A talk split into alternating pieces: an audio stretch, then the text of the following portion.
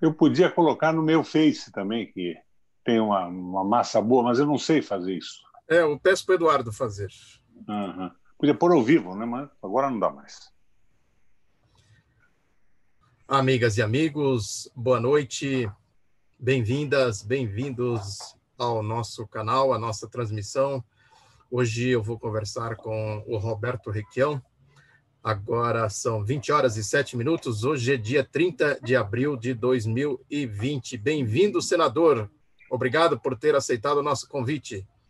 Eu aqui agradeço a oportunidade de, através do canal de vocês, bater um papo com os brasileiros que nos assistem nesse momento e que posteriormente vão acessar também no YouTube, no meu Face e nos seus instrumentos de comunicação essa nossa conversa.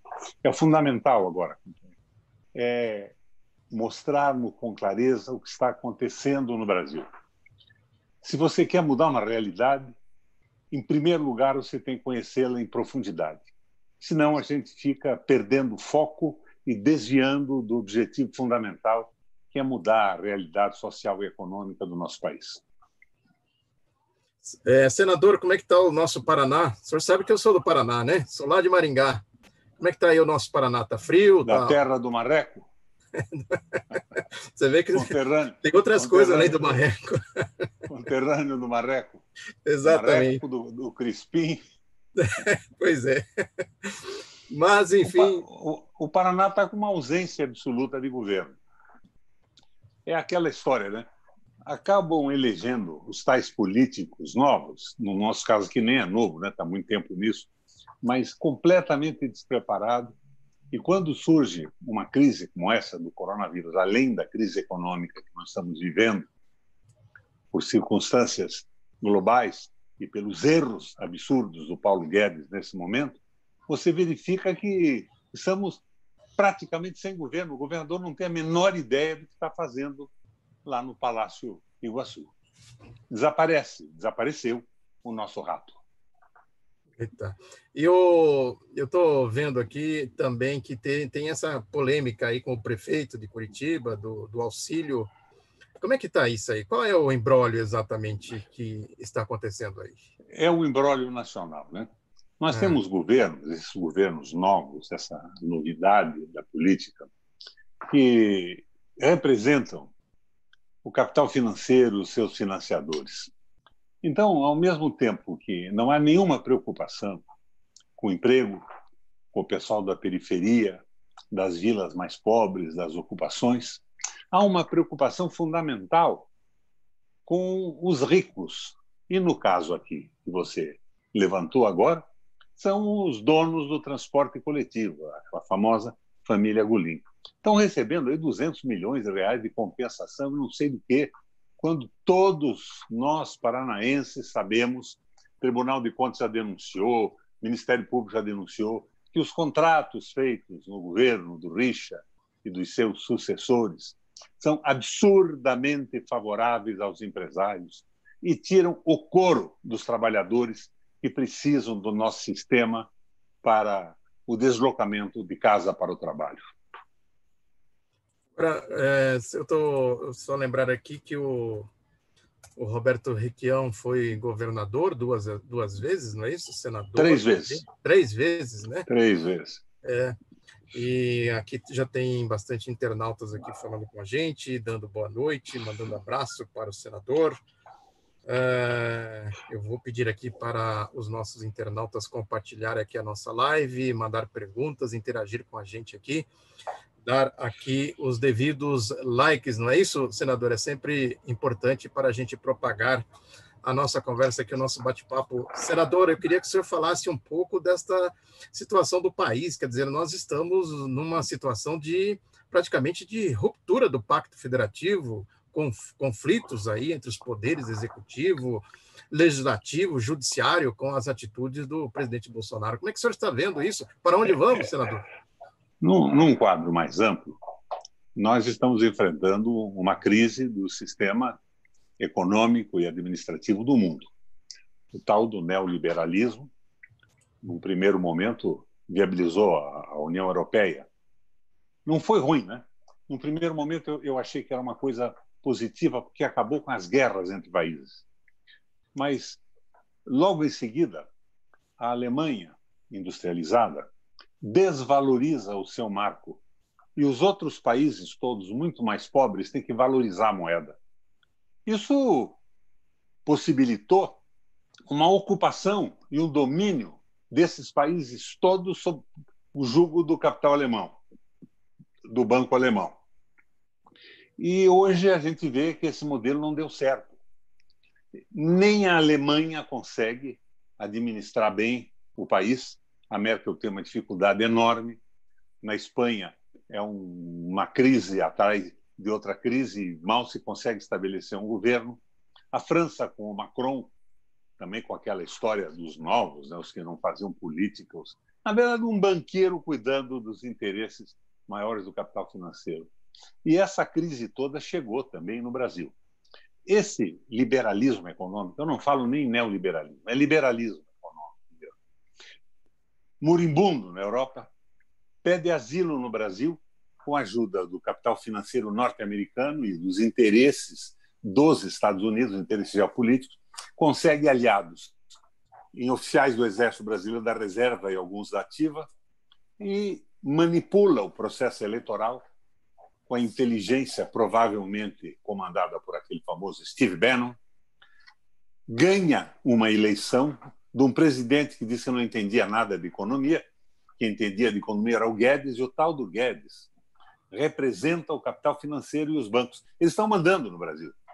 Daí não me causa estranheza alguma a pergunta que se me fez sobre o que faz agora a Prefeitura de Curitiba com o transporte coletivo. Ela não tem nenhuma preocupação com o usuário, com o povo trabalhador. Ela quer salvar, sem nenhum prejuízo, sem nenhum contratempo, o sistema que domina financeiramente o transporte coletivo da cidade de Curitiba. E aqui no Paraná, coisas mais terríveis já aconteceram. Mas como a nossa imprensa aqui é muito ruim, uma boa parte da população não sabe. Se tem paranaense curitibano nos escutando agora, eu faço uma pergunta. Vocês sabem que a nossa Sanepar era considerada, e sem dúvida nenhuma era, a melhor empresa de saneamento do Brasil? Nós fizemos, por exemplo, é, o saneamento de Montevideo, no Uruguai. Era uma empresa exemplar. Ela foi vendida. Governo do Lerner do Richa com o Ratinho secretário, agora com o Ratinho, 80,3% das ações foram vendidas. E agora ela não investe mais em melhoria do sistema, ampliação do sistema, à medida que o Estado cresce e as necessidades aumentam. Ela se preocupa apenas em subir o preço da tarifa para remunerar os acionistas que entraram nessa maracutaia da privatização da empresa. Este é o modelo do Brasil. Nós estamos numa crise, a crise da pandemia do Covid-19. E os nossos militares aposentados e não, e o governo Bolsonaro está em guerra contra o Covid. Mas a favor de quem? A favor do povo brasileiro? Rigorosamente não. Eles estão em guerra contra o Covid para salvar os interesses do capital financeiro, dos bancos e os interesses geopolíticos dos Estados Unidos você deve ter visto hoje na internet, foi veiculado de forma abundante, que o Guedes, ou seja, o Bolsonaro e os militares que estão no governo, que se dizem nacionalistas, já queimaram 50 bilhões de dólares da reserva cambial que o governo anterior do PT, do Lula e outros governos deixaram intocadas para que o Brasil pudesse sair com elegância e firmeza das crises que existem no mundo e que são aumentadas, amplificadas de uma forma pesada agora pelo coronavírus. O povo não, não tem povo nisso. Eles dão dinheiro, um trilhão e duzentos bilhões de reais do depósito compulsório dos bancos, mas querem cortar o salário dos funcionários públicos, diminuir o salário dos trabalhadores, tirar direito. Ora, a minha preocupação se ancora aonde?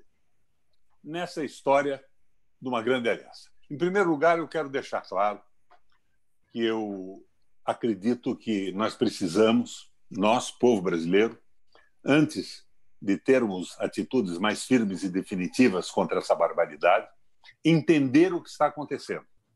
Porque senão, de repente, fica todo o pessoal progressista preocupado em falar mal dos imbecis, dos filhos do Bolsonaro e do próprio Bolsonaro, com as bobagens que diz a cada momento. A guerra do Brasil, do Brasil soberano, é a guerra contra o domínio absoluto do capital financeiro e o liberalismo que está moribundo no planeta Terra e que tem que mudar depois dessa crise sem nenhuma sombra de dúvida. Nós precisamos entender isso. Por isso que eu saúdo com alegria esse convite que vocês me fizeram para participar desse bate-papo de vocês. Agora, uma aliança tem que ser construída em cima do entendimento da situação. Uma aliança com um projeto econômico bem claro. Como é que eu penso num projeto econômico para o Brasil? A gente tem que olhar o que aconteceu no mundo. As revoluções socialistas, a revolução soviética, os erros, os acertos, o que deu certo, o que fez com que esses projetos fracassassem em determinado momento. Temos que aprender com eles. Temos que aprender também com a Alemanha, na crise de 30. A Alemanha saiu com a nova política alemã, elaborada pelo Hjalmar Schacht, um economista bastante interessante que viabilizou uma associação imposta pelo Estado entre o capital alemão e as grandes empresas na recuperação pesada e a reconstrução da infraestrutura do país. E temos que nos, nos inspirar também no que aconteceu com os Estados Unidos na crise de 30, com o Franklin Delano Roosevelt, o New Deal, o novo pacto, com a interferência e a codificação e as ideias do Keynes, e suportadas também nas ideias do Chas. Uma verdade sai disso tudo de forma cristalina. Numa crise recessiva, sem a interferência pesada do Estado em investimentos públicos, não há saída. Porque numa recessão, capital algum vai investir se não tiver quem compre o que está produzindo. E o Estado não. O Estado investe na recuperação da infraestrutura, criando um ambiente favorável ao desenvolvimento econômico e não tem a preocupação do lucro. Ele investe pesado e movimenta a economia toda. O círculo virtuoso da economia se restabelece. Então, o que eu imagino é que nós devemos ter um projeto, projeto meio, eu cito sempre uma anedota aristotélica, tenho repetido isso na internet, algumas pessoas que estão acompanhando já me ouviram dizer isso. É uma hipótese que se coloca. Um exército popular, nacional, defendendo os interesses soberanos do seu povo, em guerra, precisava tomar uma colina. E ele coloca essa proposta, hipoteticamente, para três comandantes. O primeiro vai lá, dá uma olhada e diz o seguinte: olha, não tenho meios nem homens para tomar essa colina. Ele comete um ato extremo de covardia. O segundo comandante vai lá dar uma olhada, temerário ele é, valente. Então, com este pessoal e esse material que eu tenho, eu tomo a colina. Avança, toma a colina e daí resolve avançar além da colina, perde o material e grande parte dos seus homens é um ato extremo de temeridade. O terceiro comandante diz: com estes homens e os meios de que disponho, eu posso tomar essa colina. Avança, toma a colina, mantém a posição e dá a possibilidade do Exército Nacional na retaguarda poder avançar. É o ato meio, o ato eficiente. O que, é que eu estou tentando dizer? Nós precisamos de um projeto, nesse momento, que talvez não seja o dos seus sonhos, muito menos o dos meus sonhos. Nós temos que olhar como o mundo saiu dessa recessão, entender que o liberalismo econômico transforma todas as palavras de fraternidade do cristianismo e das grandes religiões em frases reprováveis, porque são atribuídas a regimes que, em determinado momento, em algumas circunstâncias, não deram certo nós precisamos, na linha do Guerreiro Ramos, ter um projeto viável que possa ser implantado e que possa ter o apoio da população brasileira sem comprometer numa tragédia o conjunto da estrutura. Então seria o ato eficiente, o ato meio, o ato possível. E daí progressivamente restabelecendo-se a democracia, fazer com que o povo avance numa discussão política, como essa que nós estamos tendo aqui, para ver qual é o modelo de sociedade e de economia que ele deseja, inspirado nos acertos e nos fracassos da história das revoluções econômicas da humanidade. Mas o que eu vejo hoje, companheiro? Nesta linha eu vejo o Papa Francisco e aquele rapaz lá, o Mujica, do Uruguai, falando. Só eles focam o desastre que é o grande capital comandando. E aqui no Brasil diz, não, precisamos de uma aliança pela democracia. Diz que a CUT amanhã vai fazer uma reunião com o Fernando Henrique, com o Maia. Meu Deus do céu! Isso não é uma aliança para restabelecer direitos dos trabalhadores brasileiros. Esses caras são os operadores do liberalismo econômico. Eu não quero nem falar na corrupção que pode existir atrás disso. Eu quero até considerar que a formação econômica deles, que eles aprenderam nas universidades, na doutrinação, dos interesses do capital financeiro, os leva a isso. Mas eles não podem entrar numa frente popular. Porque eles entram numa frente e amanhã, como hoje estamos vendo, tem companheiros nossos da esquerda brasileira, progressistas, fazendo elogios ao Rodrigo Maia, fazendo elogios ao Sérgio Moro, não é, não é por aí. Eles representam a direita e eles têm a favor deles o grande capital financeiro do Brasil, das elites, e tem o controle da mídia, a Rede Globo e as televisões. Nós precisamos de um grande debate nacional, de programas como esse que você está realizando agora com a minha participação e de outras pessoas, estabelecer um programa mínimo, a moda do Guerreiro Ramos. Vamos mudar muita coisa, acabar deste conceito de chamar amor, fraternidade, que são heranças cristãs no mundo e das grandes religiões, como coisa de comunista. Que comunismo maravilhoso seria este, então, que tentam estigmatizar no Brasil? Avançando com um programa sério e depois, progressivamente, na discussão popular, avançando na construção de uma sociedade nova, que eu tenho esperança que surja, não só no Brasil, mas no mundo, com o impacto do coronavírus e essa contaminação generalizada dos países.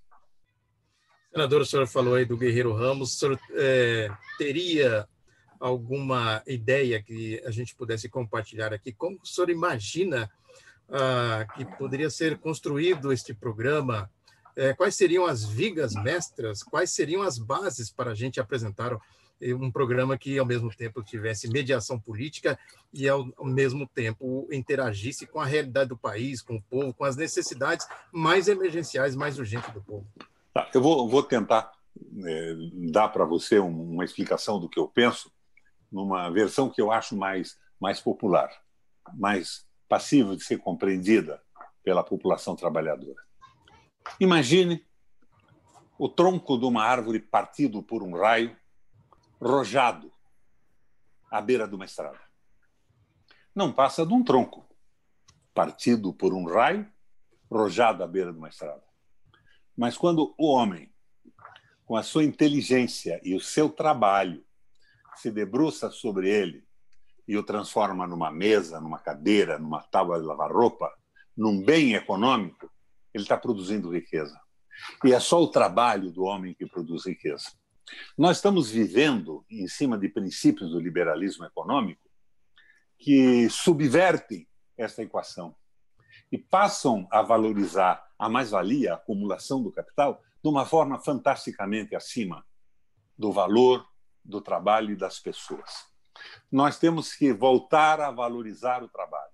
Vamos admitir, nós dois aqui, alguém vai me criticar, que tínhamos erros na legislação trabalhista brasileira, mas era um avanço em relação ao mundo. Tínhamos e temos, não temos mais, né? não temos nem previdência, erros na previdência. Mas a previdência do Brasil foi copiada da previdência alemã lá do início do século, do Bismarck, influenciado pelo Johann, Johann, Johann Haste, que dizia o seguinte: a monarquia foi derrubada pela burguesia porque a burguesia passou a existir em maior quantidade e não aceitava mais os privilégios da monarquia. E da mesma forma que a burguesia derrubou a monarquia, os trabalhadores vão derrubar a burguesia porque eles são em maior número e estão perdendo direitos para uma burguesia que não tem por que ter e exercer os direitos que tem e que exerce. A nossa previdência social foi copiada do que o Bismarck fez. O Bismarck, no início da reunificação da Alemanha, ele pensou e disse o seguinte: não, o Chas tem razão, o Chas já tinha morrido nessa época.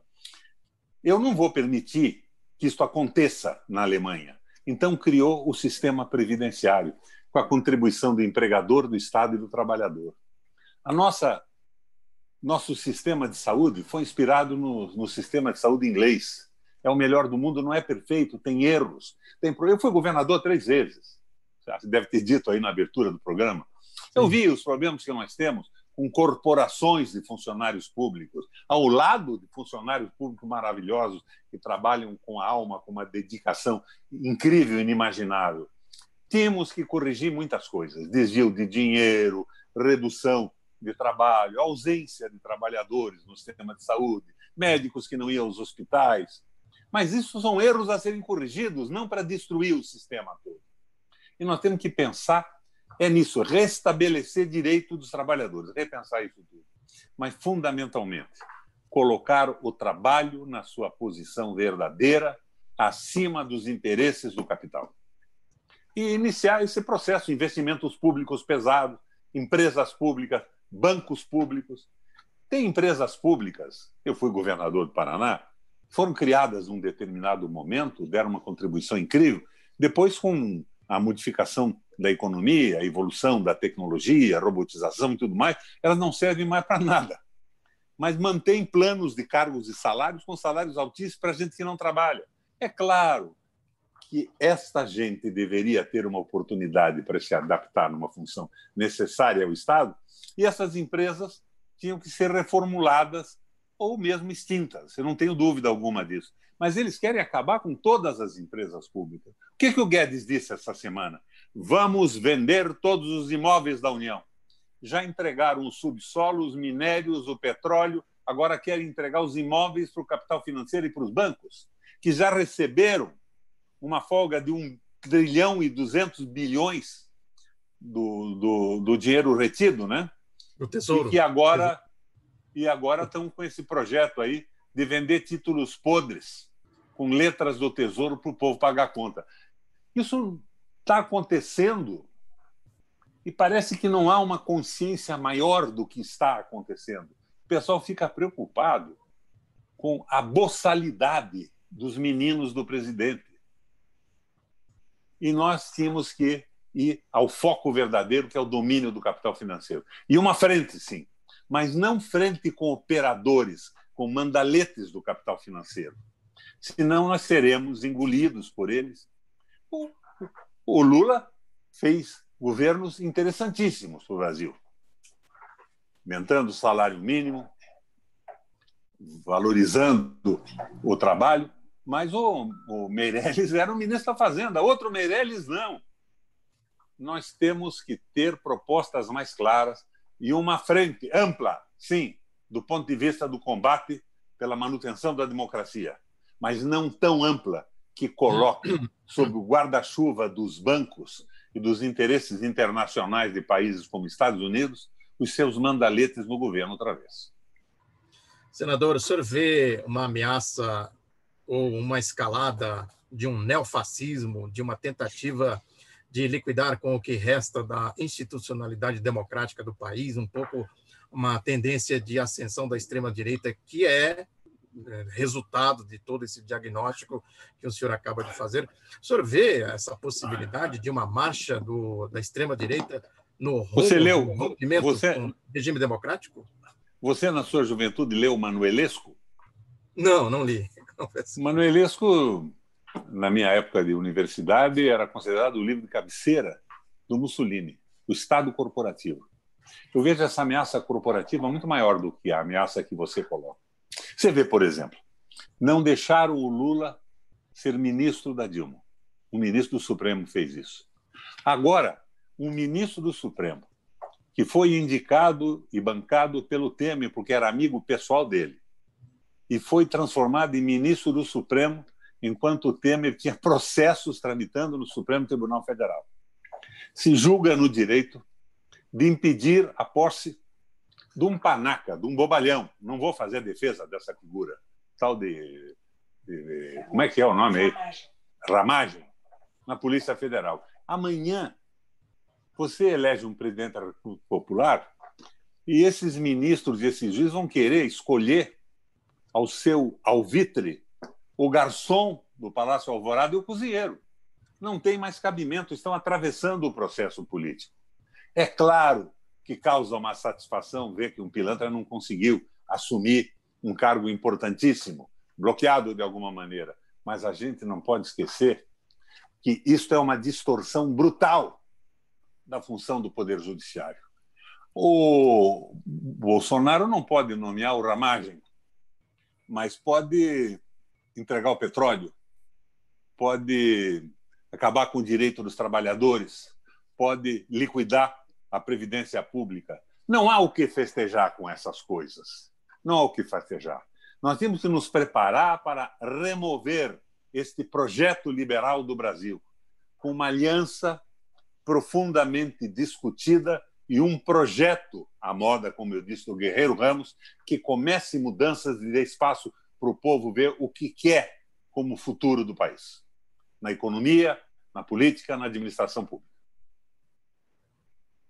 Muito bem. Se, se, não, se não, nós ficamos nos perdendo. Ai, o, o, o, não, Alexandre Moraes não deixou assumir o, o Ramalhete lá, o Ramagem. Que bacana. Palma para Alexandre. Não bato palma, não.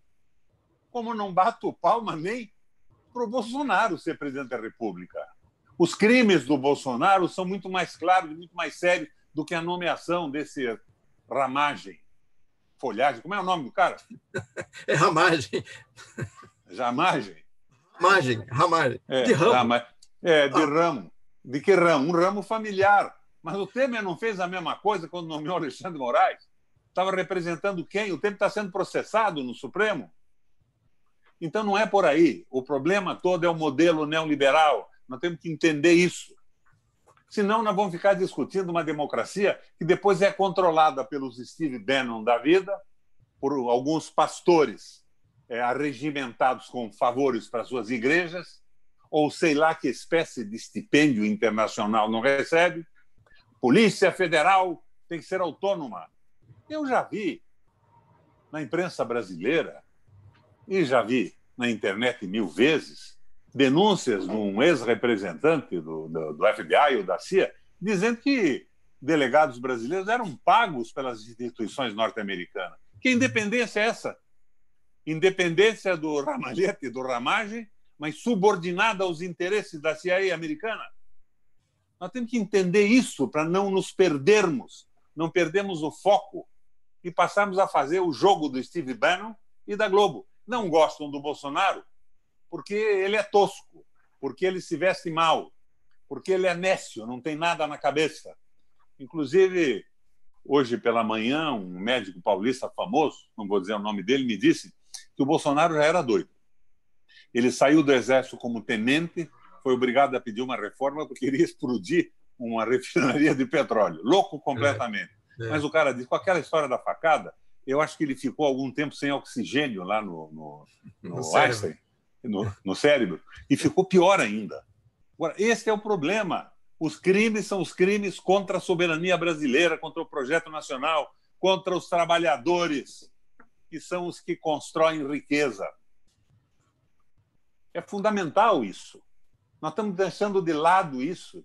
Ah, o Rodrigo Maia fez acontecer. O Rodrigo Maia pôs a carteira verde e amarela em votação no meio dessa crise espezinhando ainda com mais força o trabalhador brasileiro. E a merda da Câmara Federal aprovou. O que, que é aquilo lá? Que espécie de gente é o Centrão? Nem de esquerda nem de direita. São uns alienados à procura de dinheiro, a vender o seu voto. Alguns completamente imbecis. Tem lá, boca aberta, boca fechada, os filhos do Bolsonaro dizendo asneira a cada momento. E o governo brasileiro expulsa os diplomatas da Venezuela. Como? Porque nós estamos em guerra com a Venezuela? O que, que é isso? Mas daí não tem Alexandre Moraes. O Alexandre Moraes só não admite que um amigo do filho, ex-chefe de segurança do Bolsonaro, vá para a Polícia Federal. Mas na BIM, onde ele está, vai continuar. Ali pode. Então, está vendo? Nós estamos no samba do crioulo doido, perdendo o foco. Enquanto isso, o Guedes vai botando projeto atrás de projeto, favorecendo os grandes banqueiros e ferrando o trabalho. Falta um projeto agora que estabeleça que, além de direito nenhum, trabalhador brasileiro tem que usar uma coleira com o nome do empregador. Verdade. Isso não é possível, não é sustentável. É. Senador, só aqui é, registrando que nós temos muitas mensagens aqui, infelizmente não dá para a gente ler. Muito desaforo também?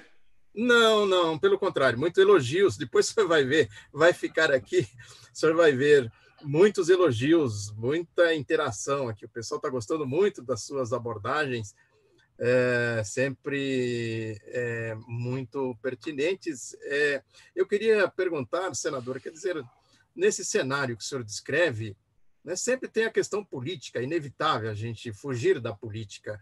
Como o senhor vê um processo político que poderia fazer essa transição? Quer dizer, primeiro o senhor disse que precisa de uma frente, com um programa, o senhor detalhou muito bem isso aí. Agora, qual o caminho que o senhor imagina para a gente chegar nesse ponto? Ou seja, romper primeiro com esse governo que está aí, essa história do entreguismo, isso é muito grave, do ataque aos trabalhadores, etc. Primeiro romper com isso, depois construir esse processo que o senhor está falando. Qual o caminho? Ca caminante não há caminho. O caminho se faz se hace al caminar. Nós temos que construir isso. Mas para construir isso, temos que deixar de lado vaidades, ambições pessoais de candidaturas singulares e pensar no país. Mas nesse momento, como eu disse a você, acima de tudo, nós temos que procurar o ato meio, o ato eficiente. Nós não podemos abusar com a temeridade que nós podemos avançar num determinado momento e ter que recuar barbaramente depois por uma derrota facilmente previsível, porque nós não tínhamos condição para enfrentar além da colina que eu me referi, mas nós não podemos ter o ato extremo de covardia, de não fazer nada. Então, nós temos que começar a pensar nisso. Eu me preocupo muito, por exemplo, com. com parece que o pessoal está esperando que o Bolsonaro se desmoralize pelo que diz, pelo que faz, e numa próxima eleição nós tenhamos aí de novo a possibilidade de eleger um candidato popular mas daí já com o apoio do Fernando Henrique, do Rodrigo Maia, do Meirelles. E essa frente ampla, ela é tão ampla que ela comportaria o Guedes, o Joaquim Levy, comportaria o, aquele cara lá da, da, daquela instituição lá de São Paulo, onde o Haddad é professor, como é o Marcos Coimbra. Não pode ser assim. Não pode ser assim. Agora, não adianta a gente começar a bater também em companheiros. Eu acho que o ato meio me impede de estre, levar a uma visão extrema crítica que eu estou fazendo da situação política. Nós temos gente muito séria, que já ocupou cargo público com muita seriedade, mas que, pela formação econômica que tem na USP, pelo liberalismo, não conseguem pensar e entender com a facilidade com que entende o Papa Francisco e o, e o nosso uruguaio, o Mujica. Que o inimigo é, sem a menor sombra de dúvida, o capital financeiro dominando de forma absoluta o trabalho. Investimento em educação, eles diziam, em saúde e em segurança pública. Isso deve fazer o Estado. O resto é com o capital privado. Mas mal se aboletaram na carona com o Bolsonaro, estão privatizando a saúde, privatizando a educação e privatizando a segurança pública. Já começaram pelas penitenciárias privadas. É uma coisa absolutamente doida. Agora, nós temos que entender isso. Dificuldade qual é? Nós estamos aqui batendo um papo na garagem da minha casa, não sei onde você está, pela internet. Não podemos ir à rua. Eu não saio de casa há 40 dias, cuidando da minha saúde e evitando a contaminação de outras pessoas. Mas isso vai ter fim. Eu acho que o o coronavírus, o Covid-19, ele vai diminuir a solução hoje, para mim, é bem clara: é teste em massa, e depois dos testes em massa, as regiões onde não existe a propagação do coronavírus podem ser flexibilizadas. Mas isso acompanhando com testes massivos, como já fez a Suécia, já fez a Finlândia, já fez a Coreia do Sul. É por aí. Não pode haver esse isolamento absoluto por todo o tempo, que isso acaba com a economia, destrói o país, destrói tudo. Ninguém vai fazer isso. Mas essa boçalidade bolsonarista de dizer vamos para a rua, quem tiver que morrer vai morrer, o povo vai se contaminar, alguns vão morrer, outros não. Eles consideram isso efeito colateral da guerra que eles travam, não a favor do Brasil, mas a favor do capital financeiro e dos bancos. Eles não consideram a existência do povo brasileiro. Eles são mandaletes, eles são executivos do capital financeiro. Então, vai haver, depois do arrefecimento disso tudo, uma crise econômica brutal, que viria com ou sem coronavírus. E nesta crise política, nós teremos a possibilidade de, tendo construído um projeto razoável à moda do Guerreiro Ramos, progressista, nacionalista, soberano, considerando todas as experiências econômicas do mundo, e já disse quais, né? Os regimes socialistas, comunistas, a Alemanha com a nova política, os Estados Unidos com o New Deal, um meio termo a favor da população, do emprego, da saúde, da educação e do desenvolvimento econômico, nós podemos então ter uma candidatura. De quem? Que semidade, quem tem que ter um projeto de governo, um projeto de economia. Não tenho a menor preocupação com quem. Não é por aí. Agora, nós, de uma forma, estamos tentando fazer isso aqui agora, conversando. É. Exatamente. Senador, o senhor tem conversado sobre esse tema, esses assuntos, com as, as, pessoas aí do nosso, vamos dizer assim, campo político, com o Lula, o Haddad, a Luciana Santos, a Vanessa Graziotin. O senhor tem trocado ideias, mais ou menos nesse sentido? Com, com alguns, sim. O Lula, depois que saiu daqui, eu não ouvi falar dele mais. E tenho participado de programas como esse seu, discutindo isso, colocando as minhas razões para serem criticadas, onde é que eu estou errado, onde é que eu estou certo, e tentando avançar. Muito bem. E é, o que, é que o senhor está sentindo? Qual é a recepção? Há um campo, há um espaço para um diálogo nesse sentido? Eu acho que esse campo nosso está perplexo. Eles estão perdidos. Eles estão brigando com pessoas. Eles estão preocupados com o pinto do Dudu Bolsonaro, com a boçalidade do 04 que apareceu hoje na, na internet, com os trambiques e os investimentos imobiliários do Flávio, que é o 02, né? Mas não estão tendo uma posição política consequente, não estão construindo nada. Estão pensando em fulano tem que ser candidato, ciclano tem que ser. Precisamos de uma proposta que tenha apoio de todo mundo, e que seja capaz de ser mantida num governo popular. Democratização em cima disso. Governo nacional, popular e democrático. É por aí. Muito bem. Agora, senador, eu queria abordar aqui uma questão é, que essa história de projetos de poder, né? Tem os programas de governo e tem os projetos de poder. Ah, o que levou, por exemplo, à eleição do Bolsonaro, não sei se o senhor concorda, foi um projeto de poder a partir do, de um núcleo que nós conhecemos bem, nós do Paraná, que é a Operação Lava Jato. O senhor mesmo foi vítima disso. Outros escândalos que, de grandes proporções que precederam também essa questão da Operação Lava Jato.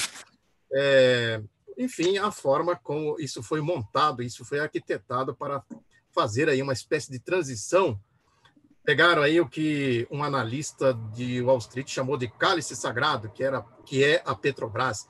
Quer dizer, eles têm uma implicância com a Petrobras, que é essa história da desnacionalização, da entrega do país e tudo mais. Queria que o senhor falasse um pouco isso. Quer dizer, tem um projeto de poder em andamento que leva a essa situação que nós estamos. É um projeto de poder do capital financeiro internacional, é um projeto global que leva o Brasil em consideração também, mas fundamentalmente, eu vi outro dia um discurso do Jim Carter, um, é uma entrevista do Jim Carter, traduzido em português, o meu inglês é quase zero.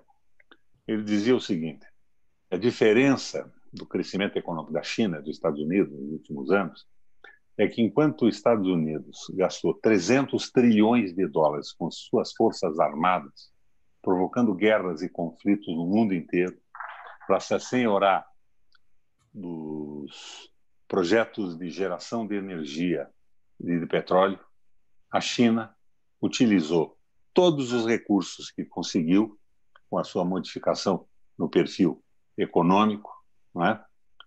para investir em infraestrutura. Trens de alta velocidade, cidades inteiras construídas, investimento em tecnologia. Tanto que você veja, o, o coronavírus na China, que veio como uma bomba de nêutrons que ia acabar com a população, foi contido. Parece que caiu quase a zero a mortalidade. A contaminação está sendo tratada de mil maneiras.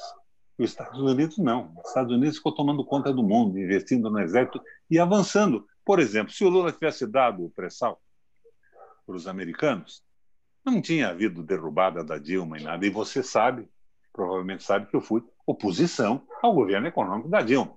O Joaquim, o Joaquim Levi e o Meirelles estavam lá fazendo mais devagar o que faz o Guedes com mais pressa hoje. Não era muito diferente o que eles faziam. Então, eu fui um entusiasta da Lava Jato. Fui eu que levei pela primeira vez o Sérgio Moro para Brasília, para a Comissão de Constituição e Justiça, no meu mandato de, de senador.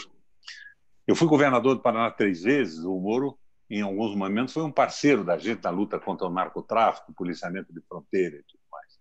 E eu me entusiasmei, porque a corrupção existia e pesada no país. Nós não podemos esquecer isso. A Lava Jato existiu comandada por interesses norte-americanos. Eu acho que hoje, muito provavelmente, da CIA, Steve Bannon e, e CIA nos Estados Unidos, porque a corrupção ia longe. Nós tínhamos aí o Gedel Vieira Lima, esse pessoal todo, fazendo o diabo com o dinheiro público. Mas depois, a partir de determinado momento, eu vi que ela tinha um veso ideológico. Ela estava a serviço dos interesses do capital financeiro e não contra a corrupção. Você vê o Moro, ministro da Justiça, como é que ele aceita ser ministro da Justiça do Bolsonaro? De todas as boçalidades que o Bolsonaro dizia, ele vai lá, você era o ministro da Justiça do Bolsonaro. Quem matou Marielle? Onde está o Queiroz? As denúncias contra o Flávio. Nada disso existe, nada disso, onde ele não fez rigorosamente nada no Ministério da Justiça. Ou seja, ele foi um instrumento para derrubar um governo progressista, em muitos aspectos envolvido em corrupção também, a política brasileira como um todo. Você sabe que não era o PT envolvido nisso. O meu partido foi uma verdadeira hecatombe. Todo mundo mamando em teta pública, Petrobras e tudo mais. O PP de forma fantástica, mas eles não estavam preocupados com a corrupção. Estavam preocupados, primeiro, com a visão corporativa do Ministério Público. O Ministério Público queria estabelecer-se como um poder paralelo, independente de tudo. Corporativismo é a versão coletiva do individualismo. É o fascismo. São as raízes fascistas estabelecidas lá pelo Manuelesco. Polícia Federal Autônoma, Tribunal de Contas da União Autônomo, Elegeu presidente para quê? Banco Central Independente. E tem gente na esquerda, você chama de esquerda, você chama de nosso campo, propondo isso. Me perdoa, não é o meu campo. Muito bem. Senador, a gente ficaria aqui conversando por tempo indeterminado, porque o senhor é sempre uma fonte inesgotável de conhecimento, de informação e tudo mais além da sua capacidade de transmitir as ideias, as informações. Eu queria que, você, que o senhor fizesse as considerações finais aí para a gente, para a gente ir fechando aqui esta entrevista muito bacana, muito legal. Obrigado. Eu acho que nós temos que nos preparar para a crise. Um assessor do Kennedy, numa época, pronunciou uma frase que ficou inesquecível no marketing político: é a economia estúpida. Com é. coronavírus ou sem coronavírus, nós estamos entrando numa crise terrível que privilegia o capital financeiro, os muito ricos, e ferra os trabalhadores. Vai haver uma resposta. O povo brasileiro conheceu a legislação trabalhista do Getúlio Vargas, conheceu a política de inclusão social do Lula, aumento do salário mínimo, inclusão no mercado de consumo, inclusão no mercado de trabalho, e não vai admitir ser escravizado. E o Brasil, eu não sei como é que os militares aceitam isso, né? Eu me lembro do Geisel, de direita, não era? Mas era nacionalista e desenvolvimentista. Ele tinha uma visão de Brasil e de economia que não era sua, não era minha. Mas a visão de soberania e de amor pelo país era igual à nossa. Os meios não eram os adequados. Era um arbitrário, era um ditador. Era um fascistoide, né? Mas criou empresas públicas, levantou a Petrobras. E tudo. Onde está essa gente? Como é que eles aderiram ao governo do Bolsonaro? E ficam fazendo elogios conestando essa palhaçada toda. Então, nós temos que nos preparar que, saindo do coronavírus, o mundo inteiro vai repensar a visão da economia e o que significa essa globalização. Hoje, os que querem privatizar a saúde calaram a boca, né? Até o, o ministrinho anterior, aquele Mentecapto lá que, que antecedeu o Nelson Treixe, está dizendo que o SUS é uma maravilha, que o Brasil está preparado, que o SUS é uma maravilha. Eles queriam privatizar tudo. Ninguém mais fala em privatizar a saúde no Brasil e no mundo depois disso. Não é possível que ainda tenha gente sustentando isso. A educação pública é fundamental. Então, eu acho que nós vamos ter uma mudança. Temos que ter o projeto, temos que ter a organização partidária. Os partidos têm que começar a pensar, se reunir e fazer propostas. Esquecer um pouco de seguir essas lideranças neoliberais, que são bacanas, são simpáticas, são sérias do ponto de vista da corrupção, não se metem nisso, mas são a favor da independência do Banco Central. Estado mínimo é povo mínimo, povo escravizado, acorrentado.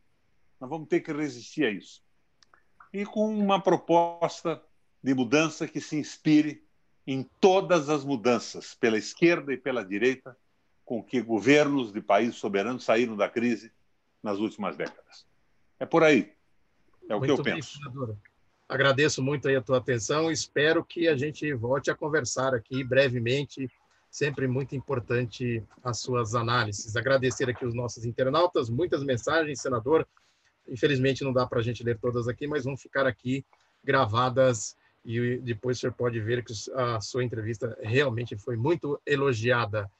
Muito obrigado, senador. Até a próxima. Tchau. Um abraço.